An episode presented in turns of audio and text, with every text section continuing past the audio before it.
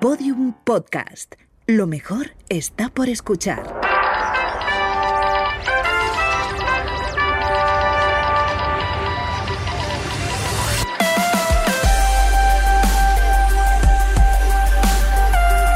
Tentación a Medianoche, un podcast que homenajea la radionovela escrita por Rafael Barón en adaptación de su novela homónima y realizada para la cadena Ser en el año 1973.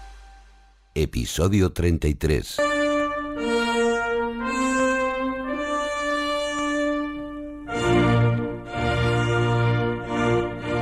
La cadena Ser presenta a todas sus grandes estrellas en Tentación a medianoche. Novela original de Rafael Barón. Con Julio Varela como narrador. Enrique Aroca, realizador musical. Dirección José Fernando Dicenta.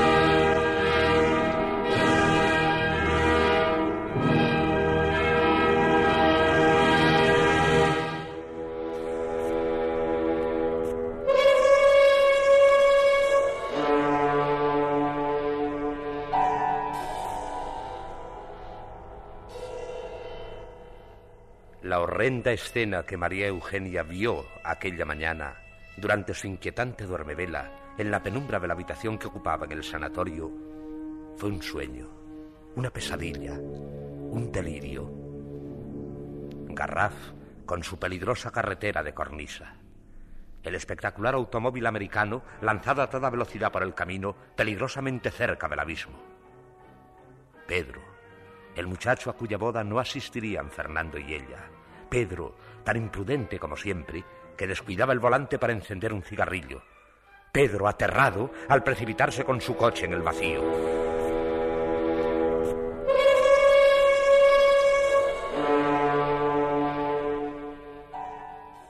Cuando el automóvil se estrelló y se deshizo en los dientes de las rocas y en el torbellino espumoso del mar, ella, María Eugenia, profirió a su vez un grito.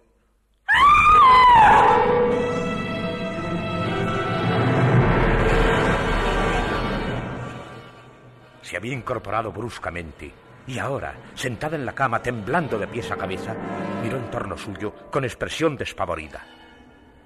Fernando, lógicamente asustado, corría ya hacia ella después de abandonar su butaca. Ay.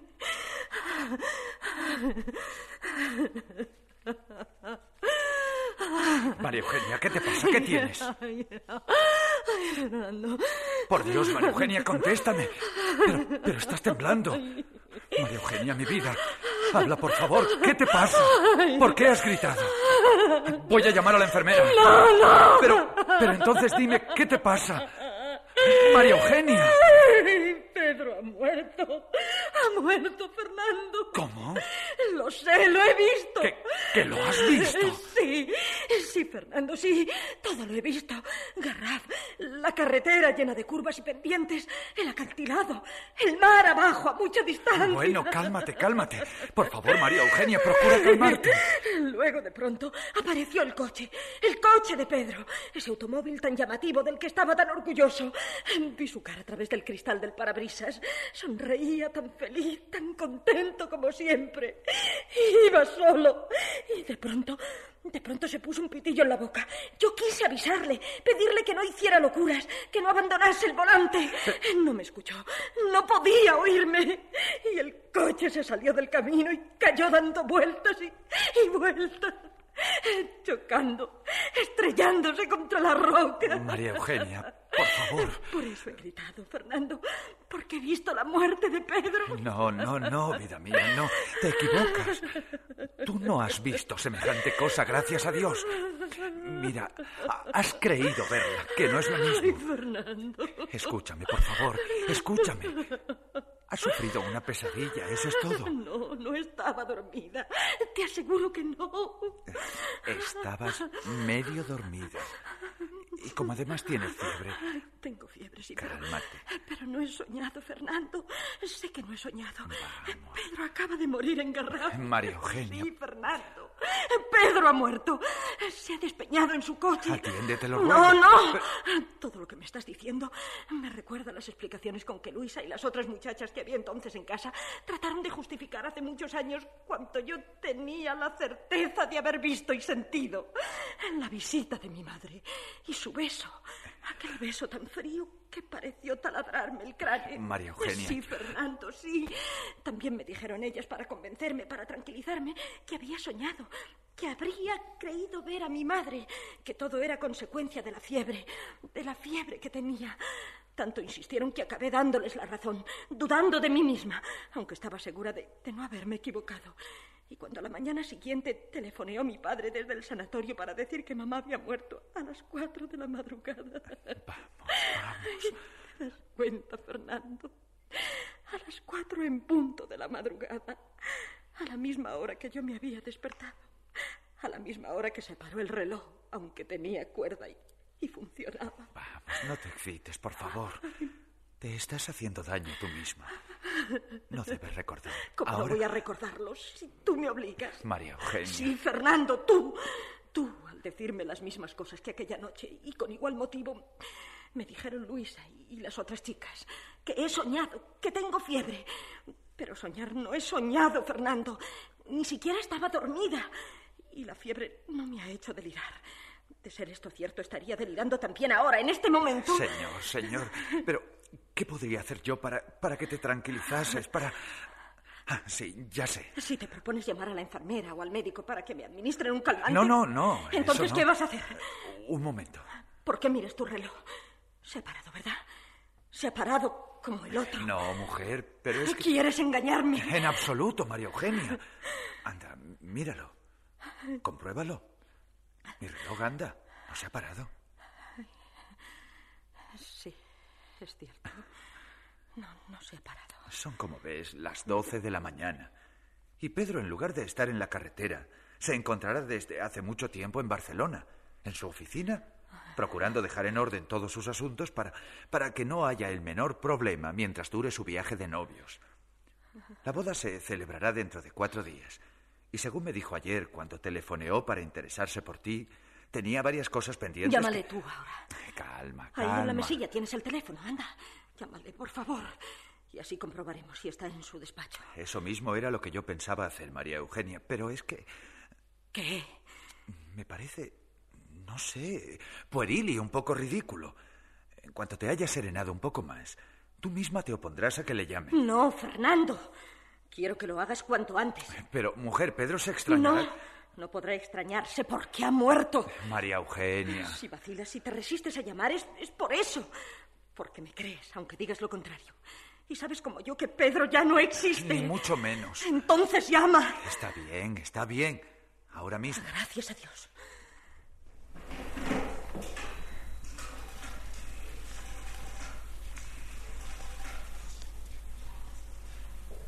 Por favor, señorita.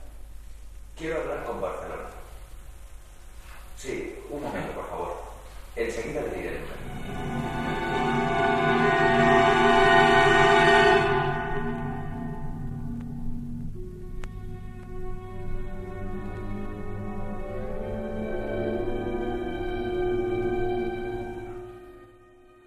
Eugenia continuaba sentada en la cama, y aunque ya no temblaba como unos minutos antes, se estremecía de vez en cuando, como sacudida por el recuerdo de lo que había visto o de lo que había creído ver, según Fernando. Cerró los ojos, al mismo tiempo que sus manos se crispaban sobre las sábanas. Y mientras Fernando esperaba la comunicación pedida, se repitió en mente su dramática y obsesionante cantinela. Pedro ha muerto. Lo sé, lo sé. Lo he visto. Se ha despeñado con su coche. Pedro ha muerto. Ha muerto. Ha muerto. En esto, la voz de su marido, sobresaltándole, le obligó a despegar los párpados. No. Entonces. Sí, sí, muy bien. Gracias. No está, ¿verdad? ¿Qué más pruebas necesitas? No ha ido a la oficina, a pesar de la hora que es. Por favor, María Eugenia. No desbarres. No he hablado con la oficina de Pedro. Su teléfono está comunicando. ¿Comunicando? Sí, mujer, sí. Eso era lo que estaba diciéndome la encargada de la centralita del sanatorio. No me engañas. Te aseguro que no. Si comunica el teléfono de Pedro, se puede esperar o, o insistir. Naturalmente. Pero tú no, no has pedido a la telefonista que lo haga. Porque no ha sido necesario. Ella misma se ha ofrecido. Por eso le he dicho que muy bien y le he dado las gracias. En cuanto haya línea nos avisará. Ya. ¿Por qué no te echas? Vas a coger frío. Anda, acuéstate, como es debido. Luego. Vas a ponerte peor, María Eugenia. Ay, déjame, por favor.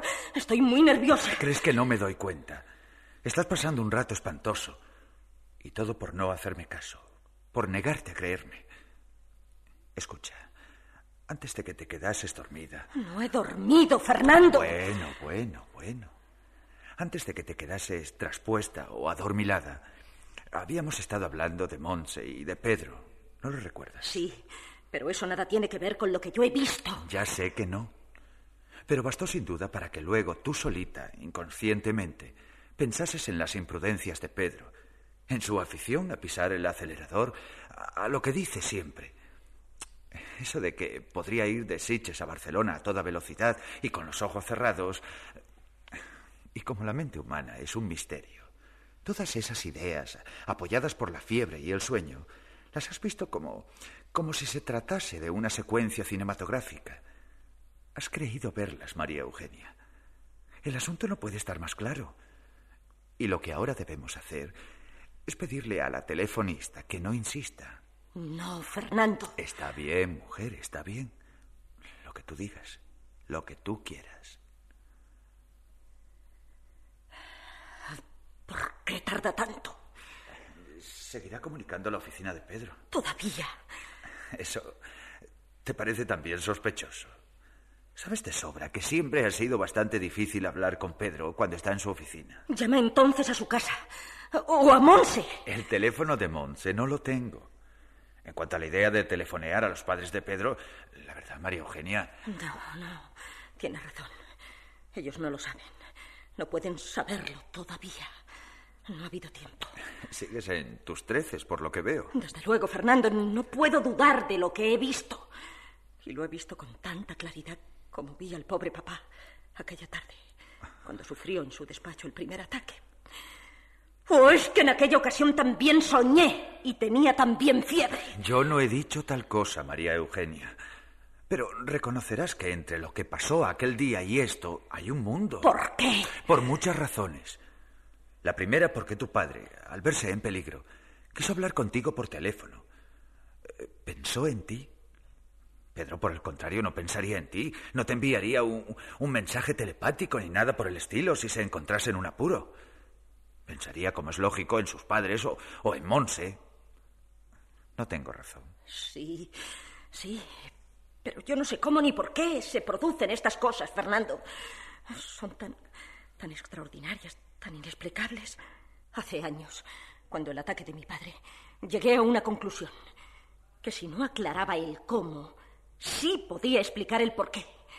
Y me dije que había recibido la visita de mi madre y el mensaje de papá, precisamente por ser ellos, porque estaba ligada a ellos por vínculos de sangre, por el cariño. Sin embargo, en el caso de Pedro, como tú mismo acabas de precisar, no cabe esa explicación. Pedro era un muchacho simpático, un buen amigo, pero nada más. No hables de él en pasado, María Eugenia. ¿Cómo quieres entonces que lo haga? Ha muerto. No, María Eugenia. No le mates tan pronto. Ay, Ahí está. Por fin. Es- eh, oye, y sigo sin saber qué decirle para justificar la llamada. Bueno, en fin, ya veré.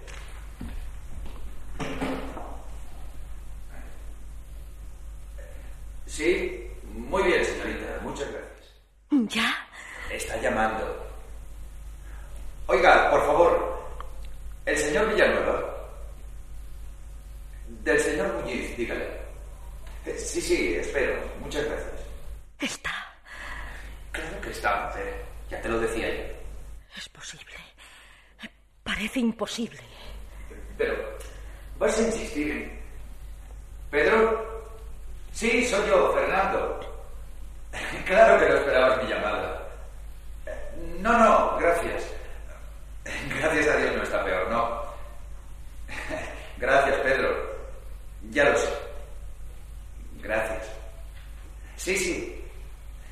Precisamente estábamos hablando de Monse y de ti hace un momento. Y como María Eugenia se encuentra hoy un poco más, más despejada, sin tanta fiebre como estos días, pues se le ocurrió que podíamos telefonearle. Sí. Quiero darte las gracias directamente por todas tus atenciones, por todo lo que te has interesado por nosotros, igual que Monse. Sí, sí, claro. Sí, Pedro, sí. Sí. Ahora mismo le paso el teléfono. Sí. Luego me pondré yo otra vez. Hasta ahora. Vamos, María Eugenia. Habla con él. Así no podrás creer que estoy hablando solo ni nada por el estilo. Te va a oír. No hay cuidado. ¿Ves? He tapado el micrófono con la mano. Pero es que... Vamos, mujer, ponte. Dame. Aquí tienes.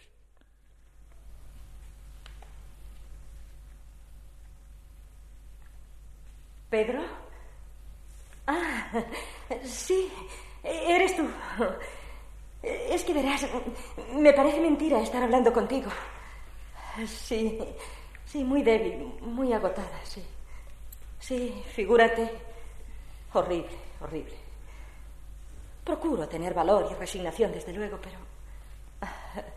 Sí, sí, Pedro, lo sé. Sí. Háblame de Monse, ¿cómo está? Sí, me lo imagino. Faltando cuatro días para vuestra boda. Dile que me acuerdo mucho de ella. Y le doy las gracias por su carta. Dale también un abrazo muy fuerte de mi parte.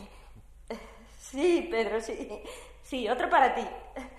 No, no, no, nada. Nada, gracias. ¿Qué voy a querer? Es decir, voy a pedirte un favor. Gracias. Es muy sencillo, muy fácil. Que no hagas locuras. Sí, sí, eso mismo, con el coche, claro. Si ahora sufrieses un accidente, no hablo naturalmente de un accidente grave, no, eso no. Pero sería horrible que te rompieses la nariz en vísperas de boda, ¿no crees? De manera que procura ir con cuidado. Eso espero. Bueno, os deseo la mayor felicidad del mundo. Adiós, adiós, Pedro. Un abrazo, ¿eh? Adiós, adiós. Eh, toma, Fernando. Bueno, Pedro. Sí, sí, sí, desde luego. ¿Qué? ¿Conseguirás dejar resuelto todos tus asuntos antes de la boda? Vaya. Me alegro. Sí, sí, muy bien. Hablaremos otra vez antes de ese día. De acuerdo. Abrazos. sí, sí, claro. Para Monse y para ti. Gracias. Gracias. Hasta pronto. Adiós.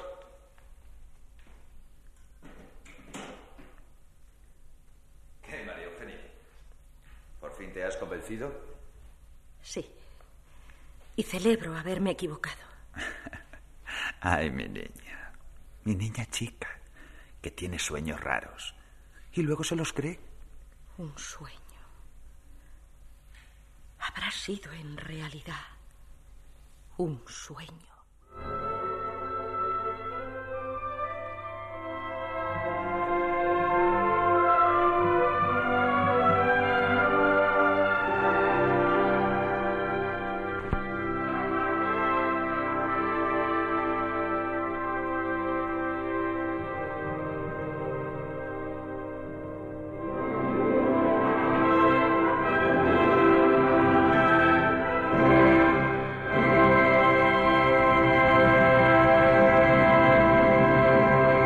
Síguenos en Twitter, arroba podiumpodcast y en facebook.com barra podiumpodcast.